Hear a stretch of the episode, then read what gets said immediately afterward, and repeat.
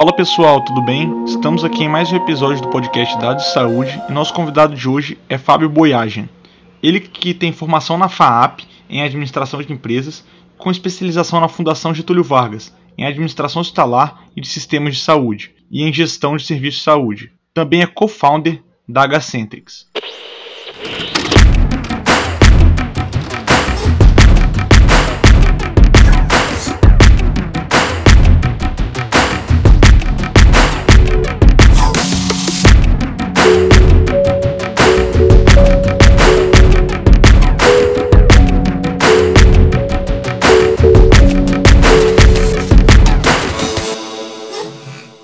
Prazer enorme ter você aqui conosco no nosso podcast. Eu gostaria de saber como que foi sua trajetória da formação em administração até começar com a atuação em planos de saúde e fundar uma empresa que se dedica ao desenvolvimento de inteligência artificial para a saúde.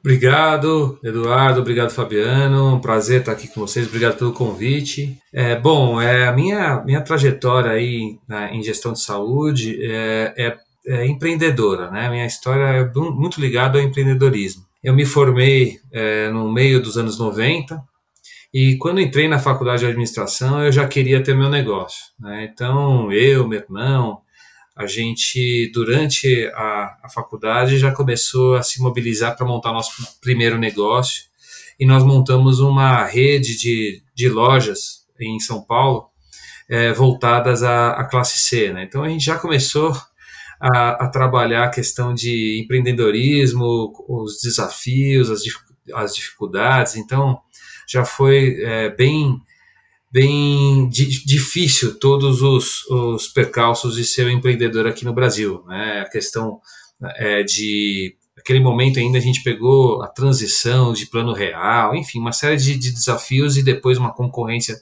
chinesa muito pesada. Tivemos um, um, por seis anos o negócio, o negócio chegou a, a, a ter um crescimento bem importante, mas no final nós quebramos. E isso foi uma experiência fantástica. Hoje eu falo isso, mas aquele momento foi bem dolorida, porque eu aprendi muito com isso. É, acabei caindo na saúde por acaso, fui trabalhar numa consultoria de marketing é, voltado para áreas de vendas dentro de, de grandes empresas e eu fui trabalhar num time dentro de uma operadora de saúde aqui no Brasil, aqui em São Paulo, desculpa, chamada Interclínicas. É, essa é uma operadora que foi pioneira em planos de saúde na década de 60, 70, teve um crescimento muito grande na década de 80, mas quando a gente chegou lá, eu já estava é, numa fase já decadente, com muitos desafios, né? E aprendi um pouco de tudo na, na Interclínicas. Foi uma escola para aprender a, a, sobre o setor, sobre o ecossistema, né? Eu trabalhei numa área crítica, que era uma área de é, de pricing, atuária, que tinha muito envolvimento com a estrutura de custos, contas médicas, que é o coração da operadora de saúde. E lá eu aprendi demais, foi lá que também tomei é, é, conhecimento de, de novos conceitos que vinham surgindo aqui no Brasil, no Brasil não, desculpa, nos Estados Unidos, que era o disease management. Então, é, é, comecei a entender o que, que era essa questão de gerenciamento de doentes crônicos, estou falando do final da década de 90, e no início dos anos 2000, eu e um antigo diretor meu na época, é, acabamos co começando um novo negócio, né, isso já é 2001, é, chamado é, uma empresa chamada Axismed, que foi uma startup, foi uma das primeiras startups de saúde aí aqui no Brasil, que iniciou um negócio é, de gerenciamento de doentes crônicos quando não existia ainda esse negócio. Ela foi, teve um pioneirismo muito grande é, na, na Axismed. Depois disso, a gente trouxe o conceito de gestão de saúde populacional, que amplia a visão de, de análise de riscos, de grupos de saúde, intervenções de acordo com risco. E aí que foi que nós montamos os primeiros modelos de screening, né, de análise de risco de grupos de saúde a partir de dados é, de utilização de carteiras, olhando as informações sobre exames realizados, consultas, internações, procedimentos e montando os primeiros modelos de algoritmo. A gente costuma brincar que naquela época o, o primeiro algoritmo foi assim: eu era o algo e, e dois médicos eram o ritmo. Então a gente montava modelos muito manuais, aprendizado muito grande, e depois isso foi se sofisticando, se desenvolvemos é, sistemas, primeiros sistemas de análise de dados, é, BI, a partir de dados de utilização. E aí começou o modelo de, de análise de dados. É, essa empresa teve tem uma história, ela está no mercado, ela tem uma participação importante no mercado nessa questão de gestão de saúde populacional. Nós fizemos o ciclo completo, eu e meu sócio, e vendemos a empresa em 2012 para o Grupo Telefônica, né, uma multinacional muito importante que, que assumiu a empresa. Nós ainda ficamos um tempo na empresa fazendo o processo de, de transição e em 2017, quando nós estávamos já numa fase de, de transição de carreira, nós começamos a nos perguntar: puxa, a AxisMed foi uma empresa muito importante na nossa vida, a gente aprendeu muito, né? Chegamos a monitorar 150 mil pessoas, que para um mercado, esse mercado é, incipiente era um número expressivo, porém, olhando o potencial do mercado, isso não era nada, né? Então, o negócio de fato não escalou. Né? E a pergunta era por quê? Né? Por que, que isso não escalou? E aí nós começamos a nos perguntar. É, e algumas causas ficaram claras para a gente. Né? Uma delas tem muito a ver com, com a explicação de por que, que esse setor está é, tá gastando tanto nos últimos anos, os custos só sobem, e, e mesmo com a população encolhendo, né? que tem a ver com o modelo de gestão do negócio todos os, uh, os, os dados que são trabalhados dentro da gestão das operadoras, que acaba levando para todo o setor, né? As, a, a, gestão de saúde corporativa absorve esses dados a partir das corretoras, das consultorias.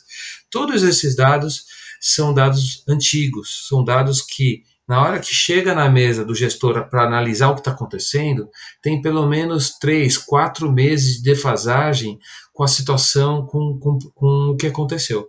Então, dando, fazendo um exemplo muito rápido, é, quando se faz um pedido médico, é, a partir do momento que, vamos pegar uma internação como exemplo, desde o momento que esse pedido é expedido, até passar para o processo de autorização, liberação do pedido, execução, o prestador encaminhar as contas, as contas serem pagas, negociadas e consolidadas dentro do contas médicas, esse processo leva em torno de 3, 4 meses. E esse gap acaba fazendo com que a, é, a gestão atue é, com, no mínimo, esse tempo de defasagem. E isso é muito difícil você ter qualquer tipo de, de proatividade, de escala no modelo que trabalha com esse nível de defasagem. Por isso que o setor tem tantos desperdícios, é liberado tantos procedimentos desnecessários, que acaba impactando demais no resultado e quem acaba pagando essa conta são as empresas. A partir daí, pessoal, é, eu e meu sócio resolvemos voltar a empreender. Né? A gente foi olhar o ecossistema, das health techs, né, das startups de saúde, vimos que ele estava muito mais propício a, a, a, lançar um novo negócio do que foi no início dos, dois, dos anos 2000, quando a gente criou a Cismed. E por quê?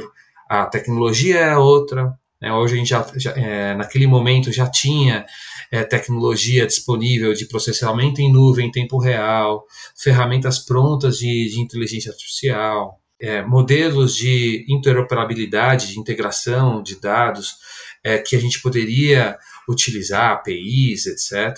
Opa, então aqui tem ferramenta para a gente colocar as nossas ideias, as nossas inquietações dentro de produtos e soluções. Aí nós criamos a HCentrix é, e lançamos no mercado a HCentrix, que vem atuando de forma operacional aí nos últimos dois anos. Fiz um um, um histórico mais longo, mas acho que dá para entender a sequência. Não perfeito, é uma história que merece ser contada, né? Nessa perspectiva, assim, você chegou na ideia da H-Centrics, né? E vocês têm uma plataforma chamada Assist SDA, que gera insights em tempo real, né, para qualificar tomadas de decisão. Como que ela funciona na prática, assim? Como que vocês geram esses insights para o médico lá na ponta ou para o gestor? Perfeito. Bom, é, é, vou, contar um pouquinho o modelo primeiro, daí fica mais fácil de, de explicar a, o Assist SDA. Nosso modelo que nós construímos é um modelo por camadas, né? Então a gente construiu primeiro a, a, uma camada que a gente chama de a, a, camada que a gente conecta os dados, né? Faz o, o, a integração de dados. Então o grande negócio aqui da Gacentrix é entregar informação inteligente em tempo real. Então para isso a gente, é, o primeiro passo é integrar esses dados em tempo real. E isso é, é, um, é um trabalho bastante complexo muitas vezes, dependendo da estrutura que a gente encontra do outro lado. Então a gente fez uma primeira camada de integração e de organização e estruturação dos dados que a gente chama de data management. A, a gente adota uma série de padrões, padrões que já, que já existem dos dados que, e que leem esses dados e interpretam esses dados. Na segunda camada, nós desenvolvemos uma engine, uma engine própria nossa, que é onde a gente coloca a nossa inteligência, onde estão os algoritmos. A gente tem algoritmos baseados em, em motor de regras, são expert systems, mas também temos algoritmos é, de machine learning, alguns algoritmos já prontos que a gente utiliza de mercado e outros que a gente desenvolveu em cima disso. A partir daí, a terceira camada é onde a gente traz essas informações pra, é, de uma forma actionable, né? uma, uma forma pronta para tomada de decisão no momento certo. Então, não são é, insights para serem simplesmente para serem usados é, olhando o passado, mas sim insights para usar ali no momento presente, em tempo real, para que a equipe operacional dos nossos clientes é, acesse e tome uma melhor decisão. Então, como que a gente faz isso? É, a, o output dessa história são aplicações, uma delas é o Assist SDA, hoje a gente já tem outras aplicações, e ou, ou a gente pode também trazer esses insights por meio de APIs, devolvendo para o sistema dos nossos clientes. Quem são nossos clientes hoje? A gente está falando de operadoras e de grandes empresas, aquelas empresas normalmente que assumem a frente da gestão de saúde, né? que tem um modelo pós-pagamento, modelo de autogestão. Bom, o, o, como que a gente faz isso, né, esses insights? Nós trazemos é, um conceito de alarmes e sentinelas. Então, em tempo real, a nossa solução, essa solução, a CIS-SDA, é suporte à decisão na autorização. Então, toda vez que entra uma autorização para a equipe médica, a equipe de saúde, é, avaliar, o que o nosso sistema é, faz? Analisa uma série de riscos, riscos com relação à saúde do paciente, riscos com relação à aquela autorização, aquele pedido né, se aquele, aquele, aquele procedimento é passível de uma análise em segunda opinião, se o procedimento, pode ter um grande impacto né, é, na saúde da pessoa. Então, por exemplo, um idoso de 85 anos que o pedido é fazer uma quimioterapia de, de alto impacto. Será que eu devo liberar do ponto de vista clínico? Se eu sei que essa pessoa às vezes está fazendo já um outro, já tem outros tipos de problema de saúde, uma diabetes, um problema cardiovascular, enfim. Então, dependendo do nível de risco, a plataforma gera alarmes. Gera alarmes e traz essa informação para a equipe médica ali na ponta avaliar e e tomar uma melhor decisão. Puxa, eu preciso direcionar isso para uma segunda opinião médica, ou eu posso chamar uma junta médica, ou vou direcionar esse paciente para um programa de gestão de saúde. Então ele consegue tomar uma melhor decisão. O sentinela é o que a gente desenvolveu, é um estado de atenção, que é um outro tipo de insight. Ele tem como objetivo identificar, independente se passa pela equipe médica ou não, de uma forma automática, quem são aquelas pessoas que estão acessando a rede, seja uma consulta simples ou um exame simples, mas que tem um risco que pode ser direcionado por uma ação automaticamente. Então, dando um exemplo, uma pessoa está é, acessando a rede é, a partir da, da prescrição médica para fazer exames de investigação oncológica, por exemplo, ou de investigação de uma dor na coluna, né, um problema na coluna. Então, aquela uma senhora está fazendo lá alguns exames, marcador tumoral, uma biópsia, está investigando um câncer. O, dependendo do, do, do desse, desse, tipo, o, o, algoritmo já identifica e já, já estabelece um, dispara um sentinela para um programa de oncologia é, abordar o caso, acolher o caso, entender se precisa de ajuda, se pode ir para uma equipe médica específica, enfim, atuar proativamente antes do problema, antes que essa pessoa possa, daqui 4, 5 meses, como é o modelo atual, é, já estar num, do, é, numa cirurgia ou fazendo uma quimioterapia que muitas vezes é desnecessário. Então, o Assist SDA tem essa dinâmica. Integra o dado em tempo real, gera os riscos toda vez que a autorização é disparada e dependendo do, desse risco ele pode gerar um alarme para a equipe médica tomar uma melhor decisão ou um sentinela que vai diretamente para a equipe de gestão de saúde abordar, engajar o paciente e ter uma melhor, uma melhor jornada de saúde para o paciente. Não sei se ficou claro, pessoal. Ficou sim, Fábio. E uma coisa bem interessante que vocês trazem é a perspectiva de que a principal causa de desperdícios na saúde, ou uma das principais, é a quantidade de informações fragmentadas é, sobre procedimentos informações não unificadas de um mesmo paciente. Ele se perde aí na história de tantos prontuários, de tantos hospitais que, que o paciente acaba tendo acesso ao longo de sua vida. Como que é para vocês é, tentar trazer, atuar trazendo a inteligência artificial, modelos preditivos ou análise com inteligência num cenário onde as informações são tão descentralizadas, tão fragmentadas? Perfeito. Olha, é um grande desafio. Por quê, né? É, hoje, por que, que o sistema trabalha dessa forma fragmentada? Isso é um, fazer um parênteses aqui importante, né? O ecossistema de saúde é extremamente é, nichado, né? Tem várias tribos, vamos falar assim, né? Nós temos os hospitais, os laboratórios, a indústria farmacêutica, né, os prestadores que atuam em gestão, tem as operadoras, enfim, você tem aí uma série de players jogando com interesses totalmente diferentes. E, pra, e cada um desses grupos é, tem o seu próprio tipo de fluxo operacional é, e todos esses, esses é, players hoje, a maioria, alguns estão em transformação, já falo sobre isso, é, trabalham com foco no evento, né, no procedimento, no que está acontecendo, é, não com o, indivíduo, não com o paciente, mas sim com aquilo que vai ser feito. Então, isso acontece nos laboratórios, isso acontece no, nos hospitais, assim por diante. Que acaba acontecendo?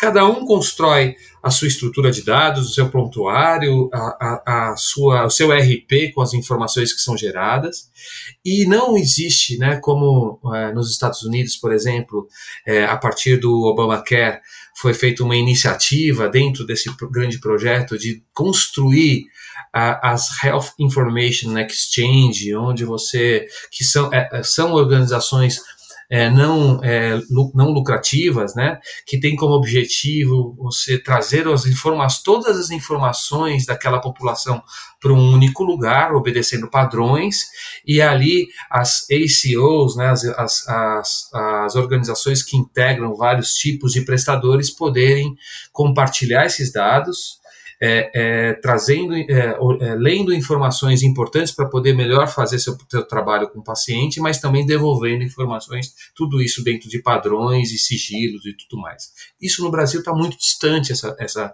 realidade. Então você tem cada um desses nichos com seus dados, com as suas informações e totalmente fragmentado. Não dá para construir um modelo que integre tudo isso hoje, né? Porque é, a, a, gente costuma brincar aqui na, na, na H-Centrics que informação vale ouro, tá certo? Informação é a, novo, a nova moeda, é a moeda mais valorizada nos dias atuais. Ninguém entrega ouro de graça. Essa é a realidade que a gente tem hoje. Então, é, é, e, e, por isso você tem que trabalhar de acordo com essa, esse cenário. Então, o que, que a gente buscou fazer? Desenhar um modelo, começando pelas operadoras de saúde, a gente vê que não é uma informação clínica, é uma informação de, de contas de utilização, porém que se você fizer uma, uma, uma você se você trouxer uma inteligência, né, modelos de inteligência que lê esses padrões, entenda esses padrões e a partir desses padrões proponha insights, traga inteligência para o processo, é possível no conceito de gestão de saúde populacional, identificar grupos de riscos, alarmar quando os casos estão tendo é, problemas e começar um processo. Começar a fazer um processo colocando o paciente no centro, né? reunindo as informações ao longo do paciente que, que nós estamos vendo na prática? A partir do momento que a gente implantou várias dessas soluções em clientes, nós começamos a integrar outros dados. outros dados que fazem sentido olhando o paciente no centro e que enriquecem esses algoritmos. Dados, por exemplo, dados vindos de ambulatório, de, das próprias clínicas, dados de declaração de saúde, tudo é, é baseado, logicamente, no, nos conceitos da LGPD, que protegem esses dados, mas que fazem com que o, os algoritmos se enriquecem, se enriqueçam e tenham uma precisão muito maior. Né? Então, esse modelo não resolve todo o problema, mas já começa a direcionar e, e já começa a endereçar muito bem como que essas empresas precisam fazer em termos de gestão de saúde. Quem são os os pacientes oncológicos, quem são os pacientes diabéticos, como que eu devo agir, chegar antes. Adianta eu falar, olha, há um ano atrás, o seu João teve um infarto. Puxa, mas foi um ano atrás, já passou. Como é que está o seu João agora? Então a gente desenvolveu um modelo com a CISA SDA que, na hora que o seu João deu entrada, porque ele teve um, infarto jogando bola, vamos dizer assim, eu já sei que seu João tem um problema cardiovascular e eu posso agir no exato momento. Eu poderia também já identificar o seu João há um ano atrás, sim, em tempo real, quando ele começou a fazer os primeiros check-ups, começou a ter os primeiros incômodos, sua passagem do pronto-socorro, e aí tentar evitar esse infarto. É, é assim a gente está conseguindo enfrentar é, ou começando a enfrentar essa questão da grande fragmentação.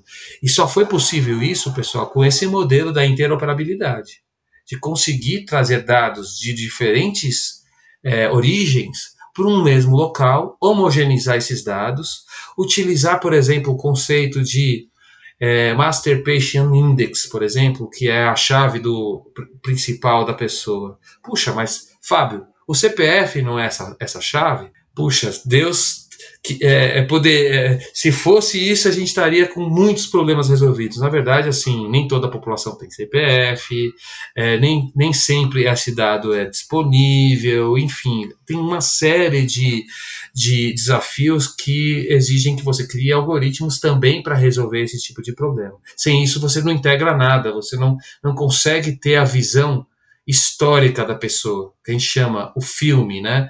É, para fazer gestão de saúde, gestão da jornada do paciente, você precisa ter a visão do filme da pessoa e não só as fotografias. Hoje, o modelo do mercado, cada um tem uma fotografia. O laboratório sabe o que acontece no teto dele, quando a pessoa entra e quando a pessoa sai.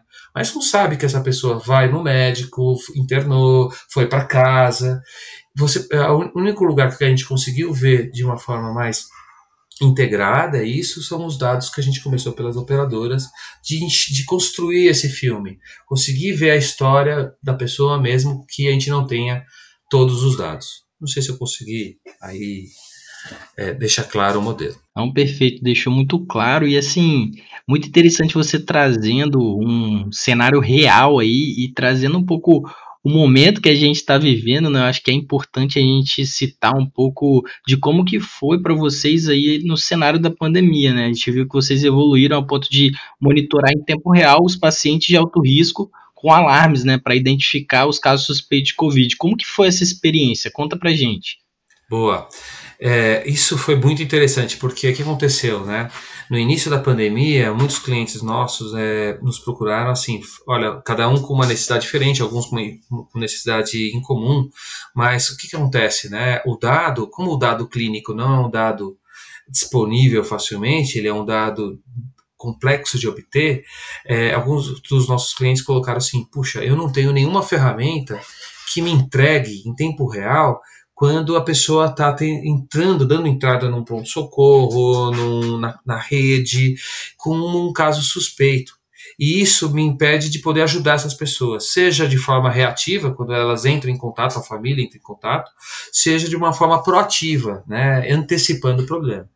Aí o que nós fizemos? Como nos nossos clientes, nós já tínhamos os dados estruturados e, e organizados, foi muito simples desenvolver esse tipo de algoritmo. Então, toda vez que algum indivíduo é, dá, dá a entrada, né, esse, esse algoritmo ainda está tá no ar, dá a entrada com, fazendo um, um exame é, é, tanto os, os, exames diretamente relacionados ao diagnóstico, mas também os exames que são, são é, suspeitas, né, tomografia, enfim, todos os exames relacionados a tentar explorar melhor a, a patologia, o diagnóstico, é, a, a, o algoritmo combina isso e gera o alarme. Né? Esse alarme possibilita o médico na ponta entender que aquele é um caso suspeito, direcionar para uma equipe, uma central, entrar em contato e tentar entender o que está acontecendo, se, tá, se conseguiu a vaga no hospital, acompanhar é, a evolução do caso para poder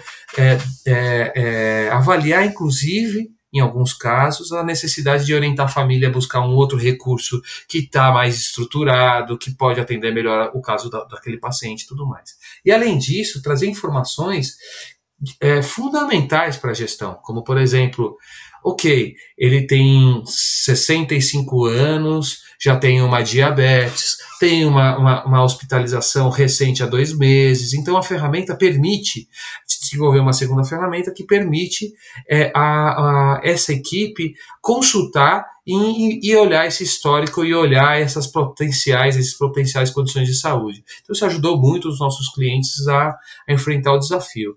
Outro desafio que eles trouxeram foi o seguinte: puxa, eu preciso prestar contas para a Agência Nacional de Saúde e para a própria empresa de qual é o perfil dessa população, qual o percentual da população nossa que está é, é, como casos suspeitos, para poder é, prestar contas e poder fazer uma melhor gestão. Então, a gente desenvolveu um mapa populacional que é, mostra quem é a população suspeita, em que grupo de risco que elas, elas, essas pessoas estão, o perfil demográfico dessa população. Então, eles conseguem ver quantos, quantos dessa população são idosos, são crianças, são adultos, quantas, dessa, quantas pessoas têm doenças crônicas, estão em tratamento oncológico, teve algum evento de, de, de recente de alto risco, para poder gerir e também poder prestar contas dessa informação. Então isso ajudou muito, a gente é, é, divulgou para o mercado, a gente disponibilizou essa ferramenta pro bono para os nossos clientes durante a, a fase crítica né? Então eles não pagaram nada por isso, porque a gente entendeu assim, nós precisamos ajudar os nossos clientes é, e não é essa hora que eu tenho que entrar com, com cobrando isso. E, e alguns deles testaram, usaram, gostaram e acabaram contratando a ferramenta. Então isso foi muito interessante. Lógico que a nossa, a nossa solução é uma solução de analíticos, de gestão, então foi muito mais difícil durante a pandemia é, é, desenvolver novos negócios, novos projetos. Muitas empresas estavam fechadas para isso, voltadas para sua própria seus próprios desafios operacionais. Isso começou a acontecer muito mais a partir de julho, né? Mas nos clientes a gente cresceu bastante, a gente também ganhou muita credibilidade junto com eles. Bem legal, Fábio. E eu acho que agora, para a gente ir finalizando assim, o nosso podcast, queria saber de vocês como que, que é para vocês estar dentro do ecossistema Cubo Health, né?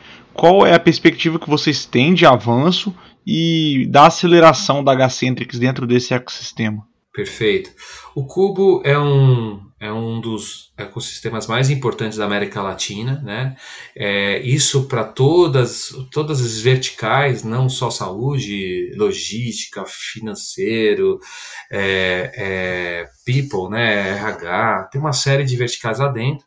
E uma das verticais que cresceu bastante foi a de health. Como todo o eco, é, ecossistema baseado em é, no modelo físico, né, no modelo de colaboração física, é, ele, coworking, ele sofreu com relação a isso. Porém, ele cresceu muito virtualmente o Cubo, né? E o Cubo ele tem uma coisa muito interessante. É, ele vai muito além do coworking, né? Ele traz a, o networking, a, a, possibilidade de você é, é, trazer negócios para sua a, nossa empresa, a sua empresa. Então a gente acabou crescendo muito a partir da entrada do Cubo. Isso aconteceu no final de 2018 e a gente vem ajudando muito também a contribuir pela nossa história também a enriquecer lá o Cubo Health. Esse momento ele vive uma transformação porque é, as startups aprenderam a trabalhar em home office e gostaram. Né? Então, muitas delas não voltam para o modelo de coworking ou voltam de uma forma muito mais é, estratégica comercial, né? e não tanto no modelo da sua, de, tra trazer toda a sua, sua equipe para lá. Então eles estão se transformando, eles estão é, construindo relacionamentos digitais muito mais interessantes, e isso, isso a gente está vendo com muito bons olhos.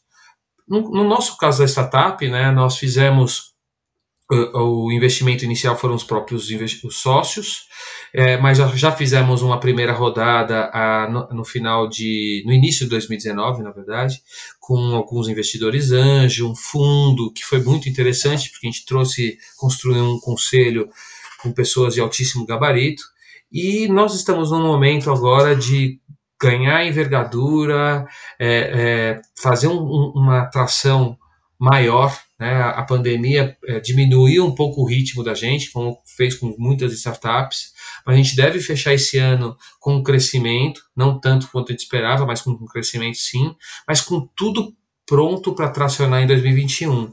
E em 2021 a gente está esperando aí, é, a, estamos projetando na verdade, provavelmente buscar novas formas de captar investimento para é, poder dar saltos maiores para a empresa. Mas isso tudo está condicionado, vamos dizer assim, da, da gente eh, atingir de uma vez por todas aquilo que se chama do Product Market Fit, né? que é a gente conseguir, de fato, que as nossas soluções tenham um fit muito é, forte, tanto com as pessoas que usam, com as empresas que compram e assim gerar atração, que é o, o, o, esperado por toda startup. Nós estamos próximos disso, mas tem ainda bastante lição de casa que a gente espera é, é, é, avançar, principalmente até o primeiro, primeiro trimestre do ano que vem. Bem bacana, Fábio, e assim a gente deseja todo sucesso a vocês e gostaria de, te agradecer pela sua presença hoje no podcast, trazer sua experiência no mercado da saúde, agora principalmente com a Gacentrix. É, o Dado de Saúde está sempre de portas abertas para novidades da Gacentric, sempre que você quiser divulgar um pouco mais de informação, trazer novas perspectivas, a gente está de portas abertas. Muito obrigado, Fábio. Eu que agradeço, pessoal. Parabéns aí pelo trabalho de vocês, é muito legal é, é, essa questão de trabalhar os conceitos de analytics, inteligência artificial, num mercado tão conservador como é o de saúde, não é simples, né? Mas o, o mais legal é que hum, na, no Brasil todo a gente está vendo surgir uma série de, é, de ecossistemas é, fomentando as health techs, é, é, muitos deles, inclusive, trazendo incentivos, né? E a gente vê isso com muito bons olhos. Então, assim, parabéns aí pela iniciativa de vocês e eu fico à disposição sempre que for necessário. Muito obrigado, Fábio. E para quem quiser te encontrar aí nas redes sociais, por onde que eles podem estar tá te acessando? Pelo LinkedIn, Twitter, quiser trocar uma ideia com você, falar sobre a? É, eu, eu disponível no, no é, no LinkedIn, né? Eu tenho, é só é, acessar lá pelo LinkedIn, ou então é, meu e-mail também, fabio.boyagian.com. É, Twitter eu, eu não me adaptei muito, né? Acho interessante, mas não me adaptei muito. Mas estou disponível aí é, também pelo, pelo, pelo LinkedIn. Um abração, pessoal. Vamos ficando por aqui. Obrigado.